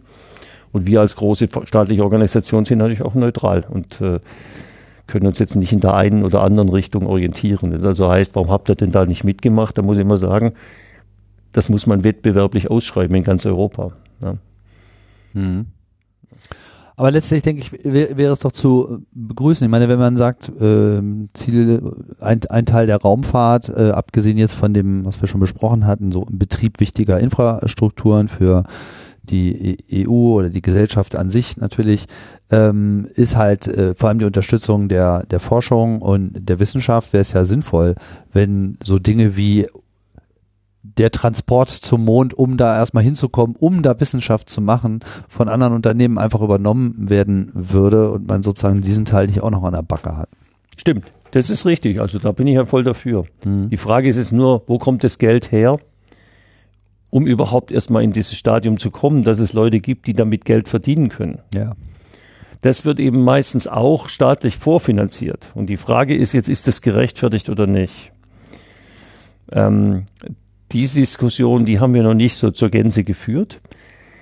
Ähm, ich würde es begrüßen, wenn in der Tat mehr privates Geld auch in diese Entwicklungen gesteckt wird.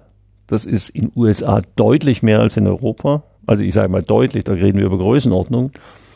Und ähm, wenn in, äh, in dem Moment, wo sich Unternehmen aufschwingen würden und sagen, ja, wir machen das, dann aber auch den einen oder anderen Staatsauftrag kriegen, ist das ja in Ordnung. Wenn aber alles 100 Prozent aus Staatsaufträgen finanziert wird und daraus dann irgendwann uns versprochen wird, in ferner Zukunft mal ein Geschäft machen zu können, dann wird es wirklich schwierig einordnbar. Weil wir wissen ja nie, was dann passiert. Also dann, dann kann man es auch erstmal alleine machen. Also alleine in dem Sinn, dass es eben so organisiert wird, wie es in der Vergangenheit auch gemacht worden ist. Also die private Risikobereitschaft, sie ist schon entscheidend. Aber das ist eben auch etwas, was in den USA anders organisiert ist. Wenn Sie heute zu diesen großen Launcherunternehmen gehen, die haben natürlich vor, Menschen in den Weltraum tatsächlich zu bringen. Das ist der Business Case. Wir haben in Europa derzeit keine Entwicklung, die den Transport von Menschen auf Raketen möglich macht. Noch nicht mal staatlich gesehen. Die großen Privatunternehmer, aber alle, ob das jetzt äh, Blue Origin ist, ob das ähm, äh, der Branson mit seiner äh, Firma ist oder ob das Elon Musk mit seinem SpaceX ist, haben immer im Mittelpunkt stehen die Frage, wie kriegen wir Menschen in den Weltraum? Das scheint, und wenn man mit den Leuten redet, auch die große Geschäftsidee zu sein. Wobei ja jetzt Europa nicht ganz unbeteiligt ist. Also die Orion-Kapsel, die halt jetzt demnächst die Astronauten zur ISS bringen soll, ist ja, gut, ja im Kern eine europäische Entwicklung. Nein, nein, das, Stimmt, aber die, das ist jetzt ein rein staatlich finanziertes Projekt. Das hat ja, das steht im Rahmen der, der großen Pläne im Lunar Gateway. Das hat jetzt nichts mit diesen Privatplänen okay. zu tun. Mhm. Ja. Die sind tatsächlich angelegt auf einen kommerziellen Transport von Menschen in den Weltraum. Wenn man mit den Leuten redet, ist das eines der ganz großen Ziele. In Europa kenne ich das nicht, also da, da plant das keiner. Das ist, ähm, noch nicht mal, wie gesagt, unser ESA-Programm sieht es vor. Ja. ja. vor allem hört man dann oft auch äh, das Stichwort Tourismus. Ja. Ich glaube, das ist etwas, was hier eher skeptisch gesehen wird. Oder?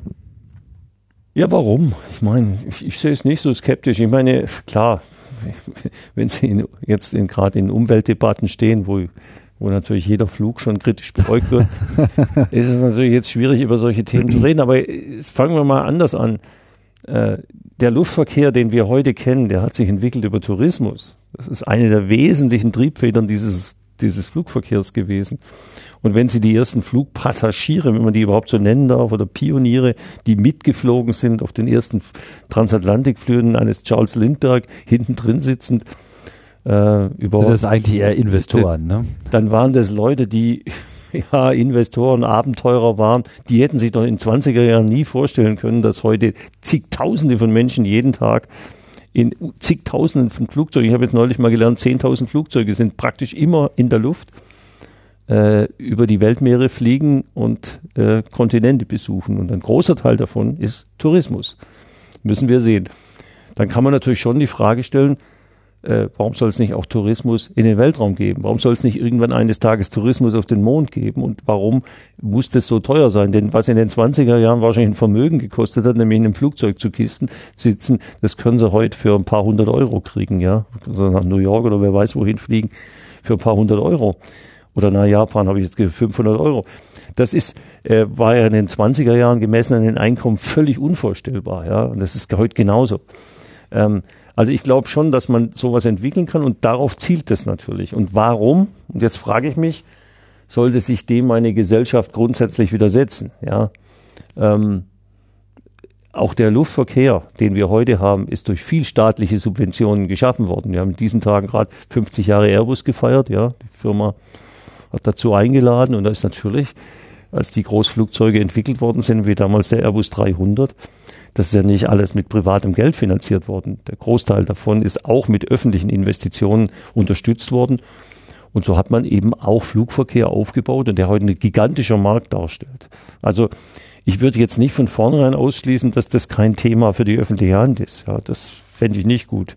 Also da müssen wir auch gucken, ähm, wie sich sowas entwickelt. Und ich glaube schon, dass ähm, der Menschen, der Transport von Menschen auch für Tourismus durchaus ein Thema sein könnte, was wir in den öffentlichen Diskussionen auch mal äh, haben sollten und nicht nur einfach abweisen sollten und sagen, na, das interessiert uns nicht. Ja.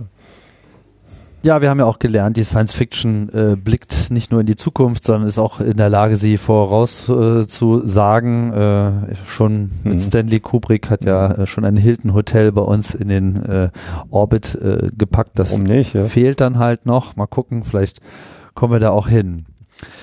Ja, haben Sie zum Abschluss des Gesprächs noch eine Botschaft, die wir noch mitnehmen sollten, die ich vielleicht noch nicht angeregt habe, hier zu besprechen? Was wünschen Sie sich denn so, was ja. demnächst mal passieren sollte? Ja, erstmal immer klar. Gut, es ist jetzt ein leichter Wunsch, den kann ich sagen. Wir brauchen deutlich mehr Geld. Das war das jetzt zu einfach. Das war zu einfach. Das dachte ich mir schon. Das wollen Sie nicht. Hören. Nein. Ja, aber das ist tatsächlich das Problem, das wir haben. Äh, wir brauchen ähm, äh, aber auch äh, eine äh, Zusammenarbeit, eine weltweite Zusammenarbeit, die jetzt ein bisschen schwieriger geworden ist in letzter Zeit. Das muss man auch sagen. Da würde ich mir doch wünschen, dass wir das eines Tages wieder so haben, dass wir an einem Strang ziehen, hm. wenn es um Raumfahrt geht und nicht die Systeme gegeneinander arbeiten müssen, was wir momentan gerade so ein bisschen in der Entwicklung sehen. Das wird, das würde die Sache doch deutlich nach vorne bringen. Und äh, gut, äh, was ich glaube und was die Botschaft ist, dass Raumfahrt äh, in dieser Gesellschaft, in unserer Gesellschaft sowieso, aber auch weltweit in den nächsten, ähm, in diesem Jahrhundert, also in den nächsten 50 bis 100 Jahren, eine große, große Rolle spielen wird. Immer mehr und immer äh, bedeutendere Rolle. Wir werden viele Aufgaben nur unter Zuhilfenahme von Satelliten auf dieser Erde erledigen können. Und was mir dann wünsche, also der letzte Wunsch, dass wir dann auch die Beiträge leisten können, um dieses gigantische Thema Global Change angehen zu können. Da wird man Raumfahrt massiv brauchen. Ja, Herr Dittus, vielen Dank für die Ausführungen und Ihre Gedanken dazu, wie es so aufgestellt ist derzeit mit der äh, Raumfahrt. Ähm, ich werde Sie hier auf jeden Fall bei Raumzeit noch äh, weiter verfolgen. Vielen, vielen Dank. Ihnen auch vielen Dank. Ja, und vielen Dank wie immer fürs Zuhören hier bei Raumzeit. Jeden Monat geht's weiter und bis dahin sage ich Tschüss und bis bald.